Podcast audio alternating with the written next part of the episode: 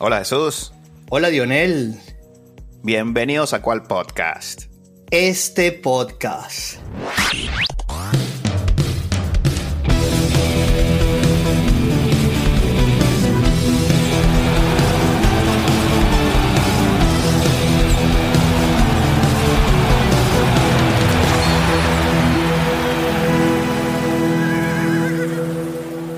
Mi hermanito, he traído un invitado especial. Quiero presentarte al señor Richard Tillero. Bien, bienvenido Richard. Bueno, muchas gracias muchachos, eh, un honor estar aquí con ustedes. Eh, ya, bueno, había conversado varias veces con, con, mi hermanito Jesús, conociéndolo de años. Un gusto, Dionel. Eh, honrado de estar aquí con ustedes. Bueno, antes de continuar con esto, le tenemos que pedir disculpas a nuestra audiencia del bozarrón que se gasta Richard. Es una persona que pueden darse cuenta que tiene rato en esto. Así es. Gracias, gracias. Bueno, Richard, acaba de pasar la segunda de la triple corona. Vámonos de una vez a materia. Bueno, este, yo soy, digamos que, aficionado al hipismo como buen venezolano. Y bueno, tenemos la esperanza de que este caballito Mage emulara lo que en algún momento fue para nosotros una historia muy bonita, que es la de Cañonero, por allá por, los, por el año 71. Estábamos nosotros todavía en este plano. Pero eh, eso, con eso crecimos y este caballito Mage con conexiones venezolanas, entrenadores, jinetes, dueños, eh, todo lo que rodea al, caballo eh, que tenía que ver con, venezolanos nos ilusionó. Hoy, lamentándolo mucho, no se pudo. Llegó tercero en una gran carrera, no lo voy a negar. Sin embargo, este, esperábamos más de él. Dionel comentaba que vimos la carrera y pareció que, que Castellanos pegó tarde. Bueno, mm, vi ahorita la repetición. El caballo toma un rush en la recta final. Él estaba esperando esa recta final para que el caballo reaccionara. El caballo reacciona, sin embargo, se le coloca detrás de los dos que estaban peleando la punta y se amuga, en mi punto de vista, se pierde ese avance eh, ya allí donde efectivamente saca el látigo, como bien dice Dionel, y eh, no tuvo ese segundo aire. Eh, pudo haber sido lo mejor que Castellano esperó hasta el último momento y se le hizo corte esa recta. Así me pareció. Y yo dije, bueno, ahora sí, me parece que va a venir el remate y, nada, no avanzaban. sí vi que, los, dos, los dos que dominaban, Richard, tuvieron un contacto allí eh, no sé si viste eso, algún reclamo podría haber pasado. No, no, no hubo, no hubo nada en este nivel de grandes ligas del hipismo. es algo, digamos que cotidiano. ¿Ah, Allí se van los dos a duelo y este, John Velázquez, jinete de, una experiencia eh, fabulosa de toda la vida, John Velázquez, le faltaba solamente ganar el Preakness Stake. Wow. Te doy este dato. Eh, había ganado Kentucky Derby, había ganado el Belmont Stake. Le faltaba en su palmarés ganar el, el Preakness y bueno, hoy se lució. Y aprovechando también eh, la falta de velocidad que había en la prueba, eso también hay que llamar la atención.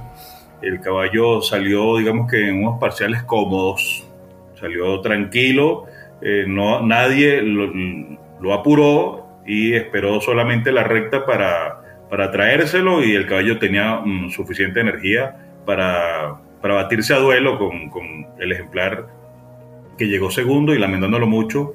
Eh, digamos que eh, muy en criollo mm, podemos decir que Mage se le salieron los ojos detrás de, de estos dos caballos.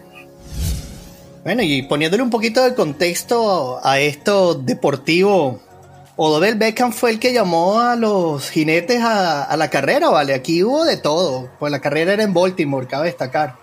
La nueva figura del equipo de los Ravens, Dionel. Wow. No sabía eso. Ah, bueno, aquí estamos en todo. No, no, era el morenito este que presentó a los, ejemplares en la, en la, pista, ¿cierto, Jesús? Es correcto, sí, sí. Ese es el, la nueva figura de los Ravens.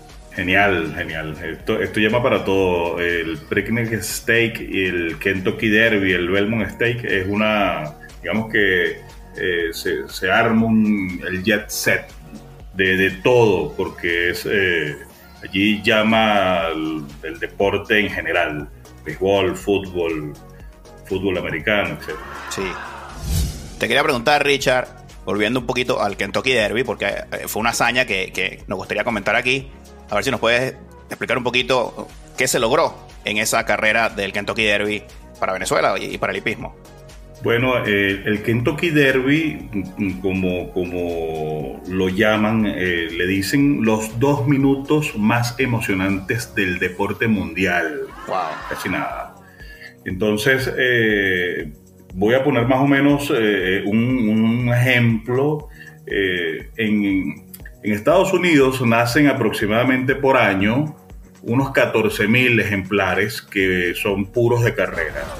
Lo difícil de estar en un Kentucky Derby, eh, de esos 14.000 bajan a 20 caballos solamente, que pueden disputar esta triple corona. El solo hecho de estar en, la carrera es eh, una hazaña, es un, es un mérito porque en, Estados Unidos, como todo es bien controlado, bien, bien armado, todo, todo como debe ser, eh, hay carreras de, eh, preparativas que van dando puntos y los mejores caballos de tres años que tengan los puntos, la mayor cantidad de puntos, logran eh, correr el Kentucky Derby. Ok. Eso por allí ya es una, es una hazaña y no, no obstante, eh, eh, este caballo Mage eh, le ganó a los otros 19 caballos más cotizados de los Estados Unidos por sus puntos en, en carrera, por su performance, por su estado físico, que representan todos los Estados Unidos. Por eso es que la triple corona es una, una de las hazañas más complicadas de, lo que es el deporte en general. Eh, entonces, eh, para Venezuela, el hecho de que esté este caballo con conexiones venezolanas nos, nos llenó de orgullo y de, y de satisfacción haber eh, alcanzado esta, esta hazaña, porque es una hazaña realmente. el año pasado, les recuerdo, también Venezuela estuvo involucrada con el ejemplar Rich Strike, un tocayo, tocayo Rich Strike, que lo montó un jinete venezolano llamado Sonny León. Entonces, eh, esa también es una historia muy llamativa porque 14 horas antes de que se diera la competencia, ese caballo no iba a correr. Wow. Ni Sony era su jinete tampoco, increíble eso. Exactamente. Esa fue la carrera que Sonny León mató en la raya en un... Que vino como una moto. Sí. Y bueno, esa fue. Ah, inolvidable. Eso, Sony León ese día corrió la pista como tres veces porque entró y salió buscando poner el caballo porque era un caballo que corría pegado a la baranda y no conseguía. Yo recuerdo esa carrera porque mi papá me lo comentó. Y yo decía, bueno, ese señor tiene más mérito porque corrió tres veces más que todo el mundo. Entraba y salía, entraba y salía. Grande, Sony León, saludos para ti. Bueno, sí, eh, eh, entonces Venezuela ha estado involucrada en los dos últimos el Kentucky Derbys, digamos que eh, valga el término, y, es como una, puedo decir, es como un, regalo que nos dio la vida porque tres años atrás nosotros teníamos otro representante. ¿Se acuerdan del ejemplar que había presentado Juan Carlos Ávila del dueño, que el dueño era Víctor Martínez, el ex pelotero de, Caribes de Oriente y que estuvo eh, con Cleveland en aquel catcher, eh, él compró un caballo llamado King Guillermo, lo puso, le puso ese nombre por, por su papá, y el ejemplar estaba en, para ganar el Kentucky Derby y un día antes le dio eh, una virosis y lo retiraron antes de la carrera.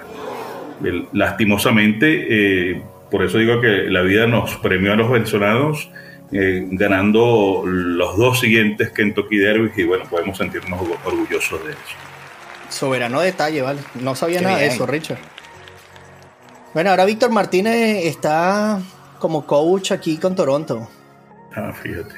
Y, él tiene, eh, está en el mundo del hipismo, digamos que de manera formal, porque tiene eh, por lo menos unos ocho caballos en diferentes hipódromos de, de los Estados Unidos. Caballos que corren y que ganan, además. Bueno, buena inversión allí, porque baratos no son. No, para nada. Oye, Richard, mencionas que en el Kentucky Derby entran 20, pero hoy vi que eran 8 ejemplares.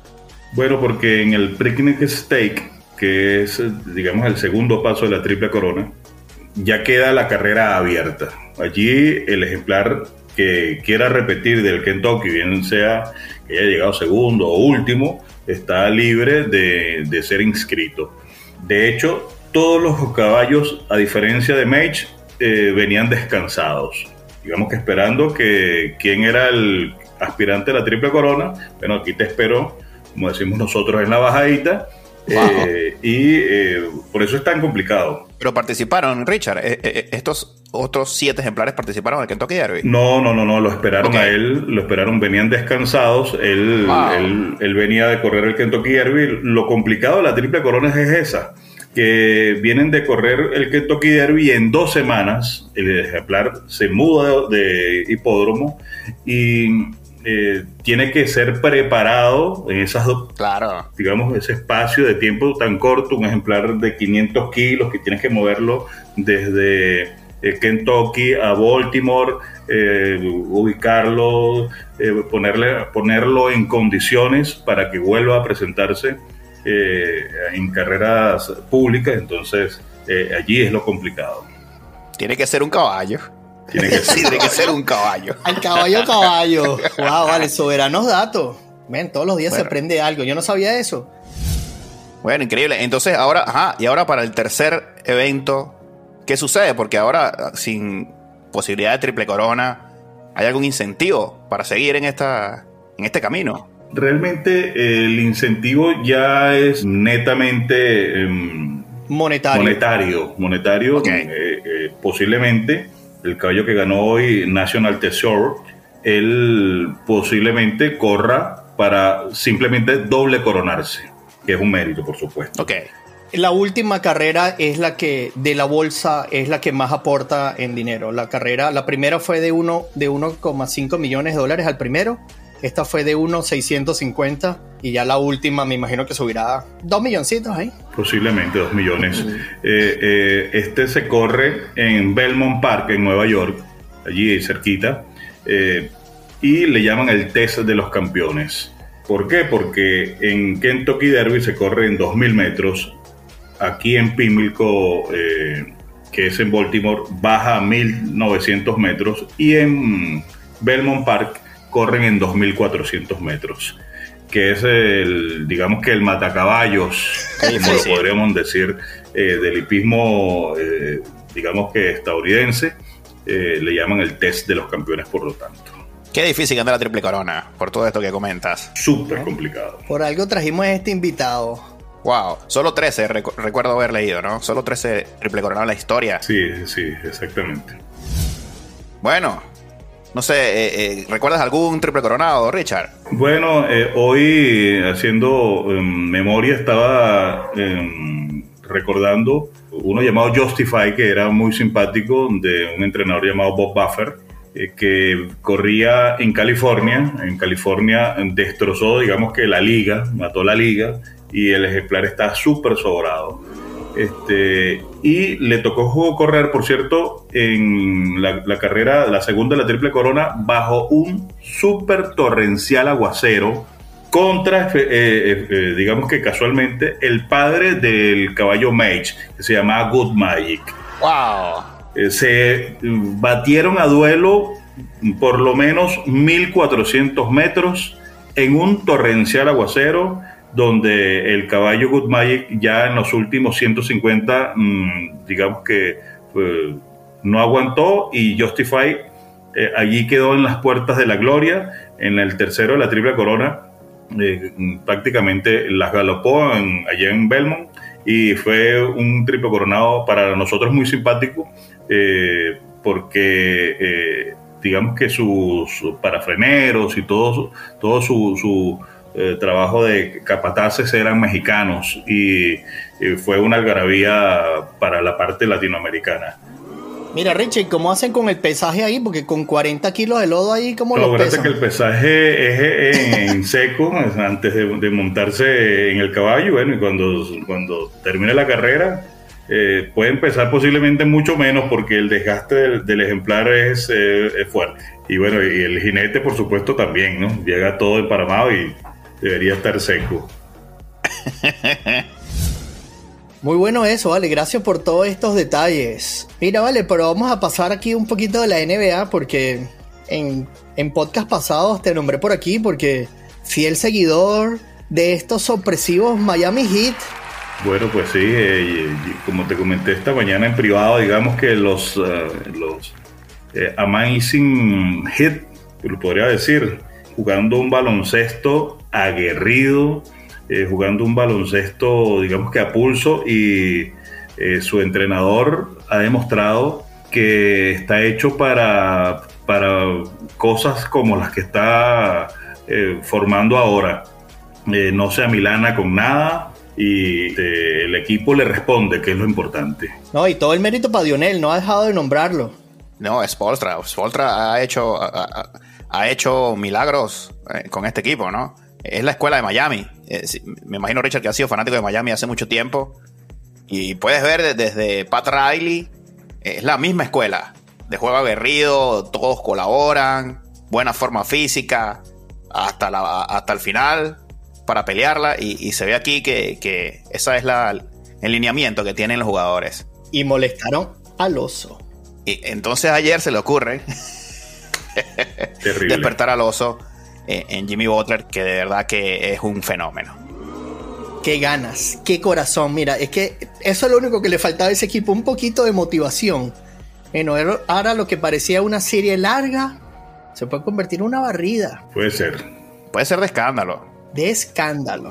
¿Cómo lo ves? ¿Cómo lo ves tú como fanático de Miami, Richard? Yo, como fanático, siempre uno eh, va a ligar el suyo. Sin embargo, cuando Tyler Hero se lesiona, eh, para muchos, para muchos, ya eh, era prácticamente un trámite que iba a cumplir Miami con los Bucks, que creo que es el equipo más difícil que tuvo que enfrentar entre estos tres digamos. Uy. En los boxes de, Milwaukee era un equipo completo eh, que era digno de estar en las instancias finales.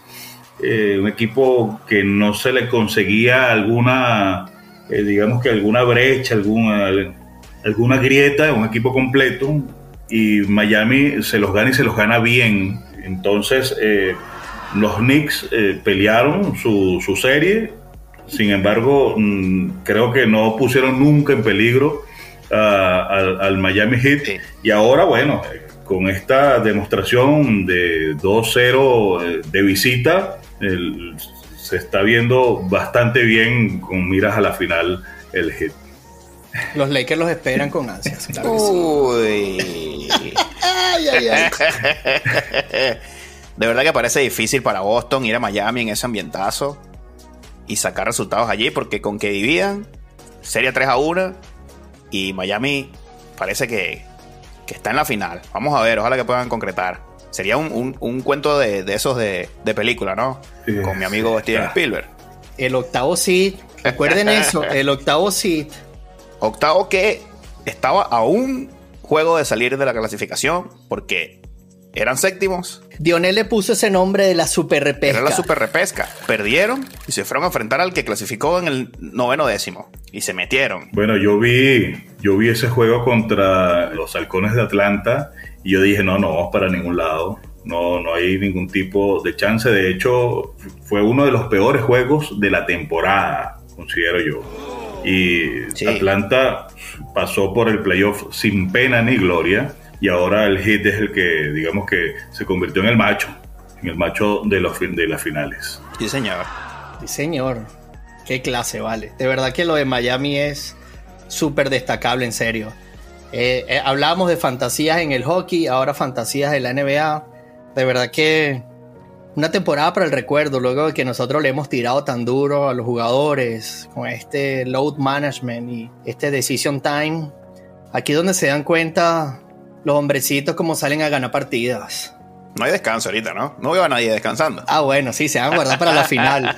Botti no juega más porque él ya está convencido que va a jugar la final. O sea, no existe. No, olvídate. Eh, eh, jugadores, por ejemplo, como eh, Robinson, que era, digamos que ya, ya no era ni siquiera de la segunda unidad, ya se había convertido en un jugador de, de los juegos abiertos, sea perdiendo o ganando, porque él había perdido la capacidad de defender.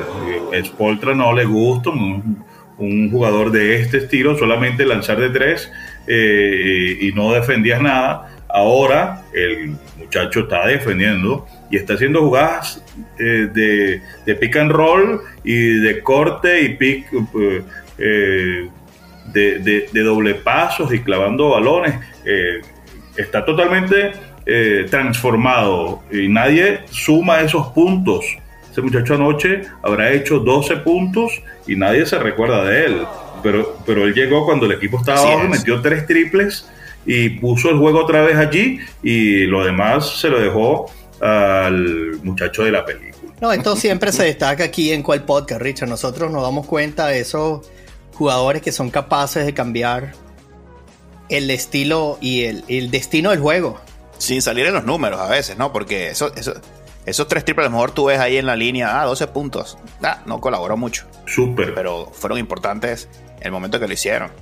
Y, una jugada que nunca va a salir en ningún lado, y ningún libro lo vas a leer, ninguna estadística, fue cuando hicieron molestar a Butler. Eso no sale en ninguna parte.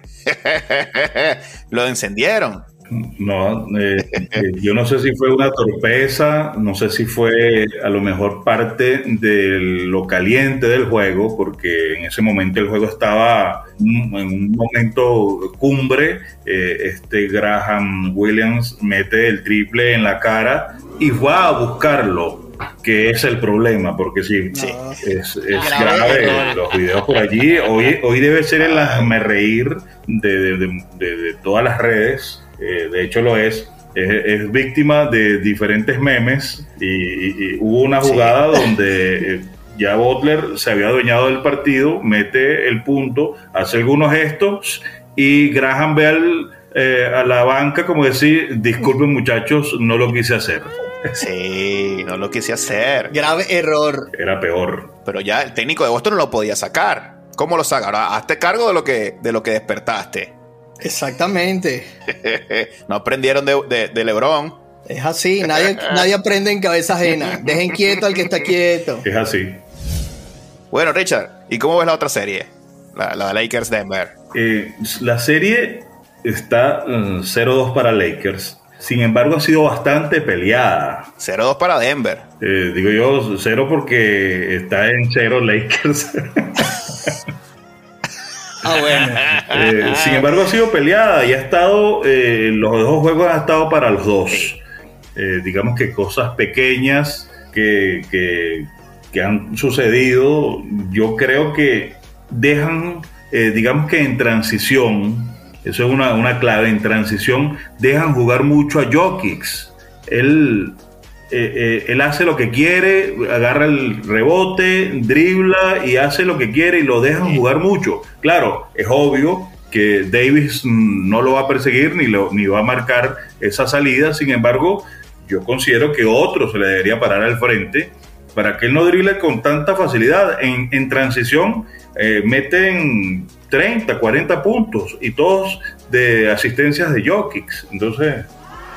Sí, no sé si será por eh, esto de la altura de Denver. De repente correrle todo el, todo el tiempo a Jokic cuando ellos estaban acostumbrados a jugar allá. A lo mejor Lakers dice, mira, vamos a administrar y nos quedamos aquí. Bueno, nos irá a meter 53, pero no podemos hacer más nada. Y eso leía hoy en la mañana, de que los Lakers no es que están convencidos de que van a ganar estos dos juegos en casa, pero van a, van a hacer valer su casa y, estadísticamente está comprobado que incluso cuando Denver sale y vuelve de la carretera, hasta ellos mismos se han afectado con la altura. Así como lo decía Richard, el juego adentro ha sido la clave y es muy cierto, pero creo que LeBron hizo un desgaste físico bien importante sobre él y yo creo que esta rotación en defensa va a funcionar. Vamos a ver una serie bien interesante porque como bien decía Richard, esto está para cualquiera. Estuvo para cualquiera, es cierto. sobre, todo el segundo juego. Mira, eh, Dionel, te comentaba que mi amigo Richard, su papá es una persona, o fue una persona súper influyente en el béisbol venezolano. Quiero que de la boca de Richard nos enaltezca nombrando a su progenitor. Bueno, pues sí, gracias por, eso. En, su momento, mi padre fue, y puedo decirlo de esa manera, fue fundador del equipo Caribes de Oriente, que aquel entonces era Caribes de Oriente, eh, en conjunto con, el dueño mayoritario que eh, se llama Pablo Ruggeri. Ellos fundaron a la divisa cuando se presentó aquella expansión que fue un, eh, digamos que una bomba atómica para la liga haber aparecido de, aquella, de aquel núcleo de, seis equipos, hacer la expansión a ocho, eh, que bueno, que dio, dio eh, un, cambio total a la liga, cambió el rostro, más oportunidades para peloteros y para la afición, principalmente la afición oriental, que en primera instancia, para aquellos años, era muy magallanera, no estoy diciendo que ahora no lo sea. Ajá, Mosca pues. Pero eh, ya tiene su afición, su afición, digamos que propia. Y aunque yo he visto por allí jueguitos en que se quiten la gorra. Costó ese cambio, Richard, en su momento, eh, eh, el fanático que adoptara a, Caribes. Sí, costó mucho, costó mucho porque en aquel entonces el equipo no era ganador le costó mucho llegar a, round robins, a instancias finales. Y solo aquella final que había un núcleo importante de jugadores eh, de, gran talla, entre ellos Carlos Silva, eh, Luis González, era el, el, tercera base, estaba Eliezer Alfonso, todos esos peloteros de, que llegaron lejos en el béisbol, tenían un núcleo bastante fuerte sin embargo, lo agarró aquel, aquella dinastía de los Tigres de Aragua y estaba eh, aquel rookie, aquel rookiecito llamado Miguelito Cabrera. Miguel Cabrera. Saludos a mi hermanito Juan que estuvo acá en nuestro programa. Disfrutó de esos manjares de esa dinastía. Muy difícil para todos. Mira qué chiquito el mundo, ¿ah? Ahora trajimos al otro lado. Qué mantequilla. Richard, ¿y te, cambiaste de equipo? Porque creo que eres magallanero. No, yo soy magallanero, nací magallanero. Mi papá me enseñó a ser magallanero.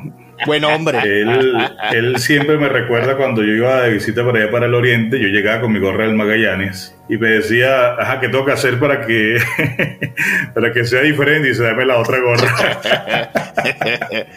y bueno, sí, compartí con, eh, muchos peloteros, con el hermano de Antonio Armas, Marcos Armas, eh, un prospecto de aquel entonces de 2 metros 5 que tenía todas las condiciones eh, para haber sido eh, un super pelotero.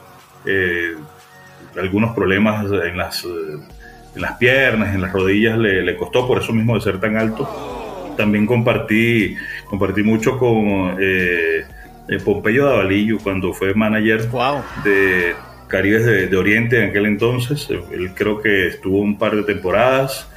Eh, en fin, eh, compartí con, con eh, personajes, digamos que detrás de cámara, que también hoy haciendo memoria, yo compartí con el, desaparecido Carlos Tobar Bracho, que, que, estuvo en, la, en el, digamos que en el circuito radial de Caribes y también entre estos cruces de mm, alguna manera eh, de los equipos, también pude compartir con Delio Amado León, que también para mí fue un orgullo. yo tendría posiblemente para ese entonces 17, 16, 17 años, y Delio Amado León eh, estuvo allí presente en una serie en la que ese, ese año Caribes y Caracas quedaron eliminados ya para la fecha de diciembre era como una especie, él mismo decía, era rezar los novenarios, esa gira que tiraron por allá por el oriente, estaba eliminado Caribe y Caracas. Lo de Caracas era costumbre ya, esas eliminaciones oh, tempranas. Ya, bueno. Pero no vayamos a los números. Ah, bueno. El historiador, Richard. Sí, sí, sí. Y tuvo también la dicha de estar presente en el último jonrón que conectó Antonio Armas contra los Leones del Caracas. Yo estuve presente eh, y vi el jonrón en esa serie precisamente contra Leones, eh, que de verdad me, llena de, muchos, de, mucho orgullo ver cuando eh, Antonio Armas, ya vistiendo el uniforme de Caribes, casi, casi retirado, se enfrentó a, si la memoria no me falla, era Julio César Strauss, ustedes pueden buscar por allí, y el catcher era Carlos Hernández, el primera base era eh, Petaguini, el segunda base, si no era Edgar Alfonso, era eh, Cáceres, el shortstop era Vizquel y el tercera base era Henry Blanco. O sea, imagínate tú esa, esa zona central. Cualquier equipito, ¿ah?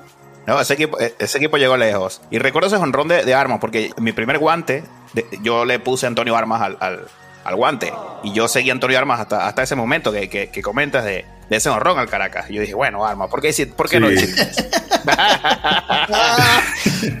no, bueno, eh, yo creo que era merecido un tipo que se entregó a los Leones. Y bueno, eh, de cualquier manera era como, como un tributo eh, que, con por lo menos con Leones se eh, digamos que involucrado se diera ese último honrón y es todo muy bonito porque cada, en cada base se abrazó con todos los peloteros, fue un momento bastante lindo eh, en ese, en ese Qué memoria, vale. se paralizó el juego por lo menos unos 10 minutos porque eh, se sabía que de allí en adelante ya eh, Antonio Armas no iba a jugar. Bien merecido. Qué bonito. Qué bello. Qué bonito el deporte. Es así. ¿Qué es? Bueno, Richard, y ahora que mencionas a Delio Amado, ¿él copió este estilo tuyo de voz o cómo fue el asunto? no, es, eh, de verdad es un maestro.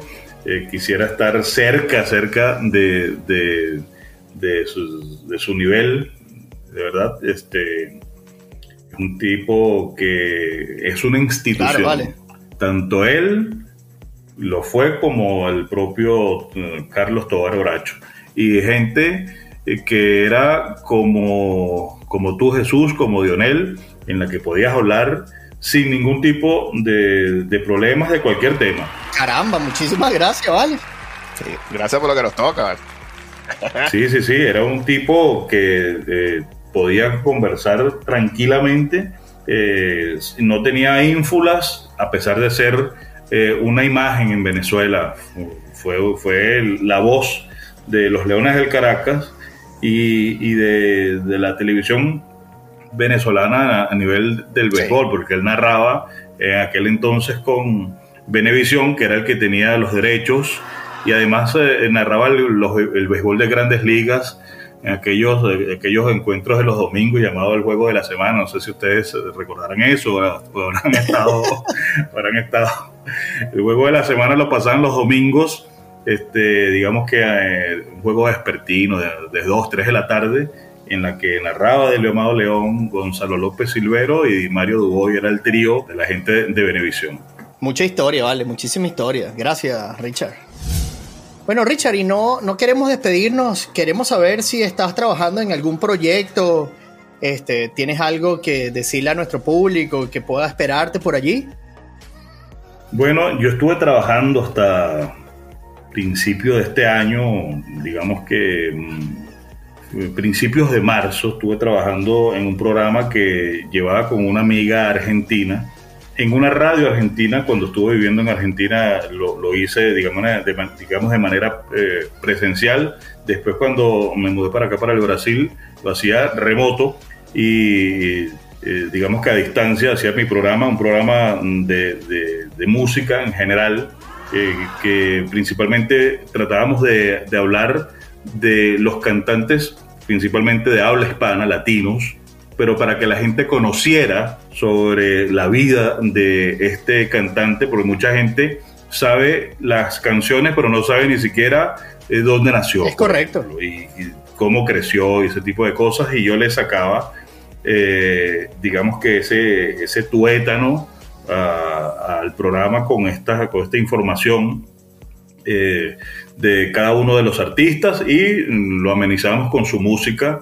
Era un programa de una hora llamado Acá estamos.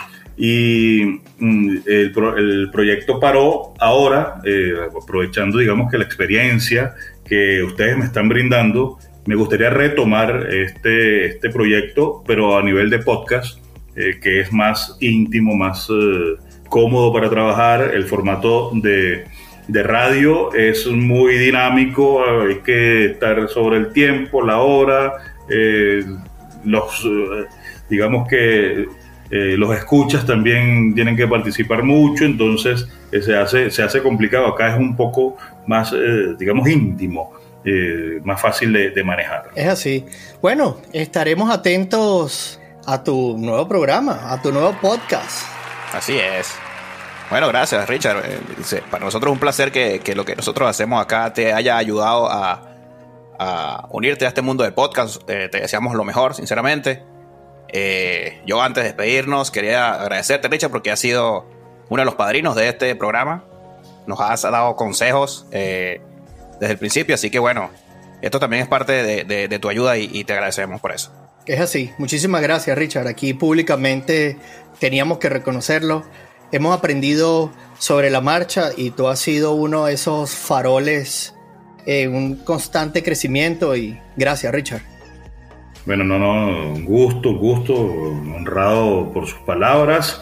Y bueno, yo no, que, no me queda otra que desearle todo el éxito del mundo y que este podcast retumbe en cualquier en cualquier lugar de las redes sociales y sea escuchado por, por miles, digamos. Gracias. Bueno, ya estamos más internacionales que nunca. Mira, estamos grabando desde Seattle, desde Calgary y desde Brasil. ¿Qué ciudad estás tú, Richard? Yo estoy en una ciudad que queda cerca de, de San Pablo, llamado San Joao de Boavista. Nos quedamos más o menos como un par de horas y media. Es una ciudad pequeña, de, digamos, del interior del estado de San Pablo. Eh, y aquí estoy radicado de hace, de hace un año más o menos. El mejor de los éxitos para ti en Sao Paulo. muchas gracias, muchas gracias.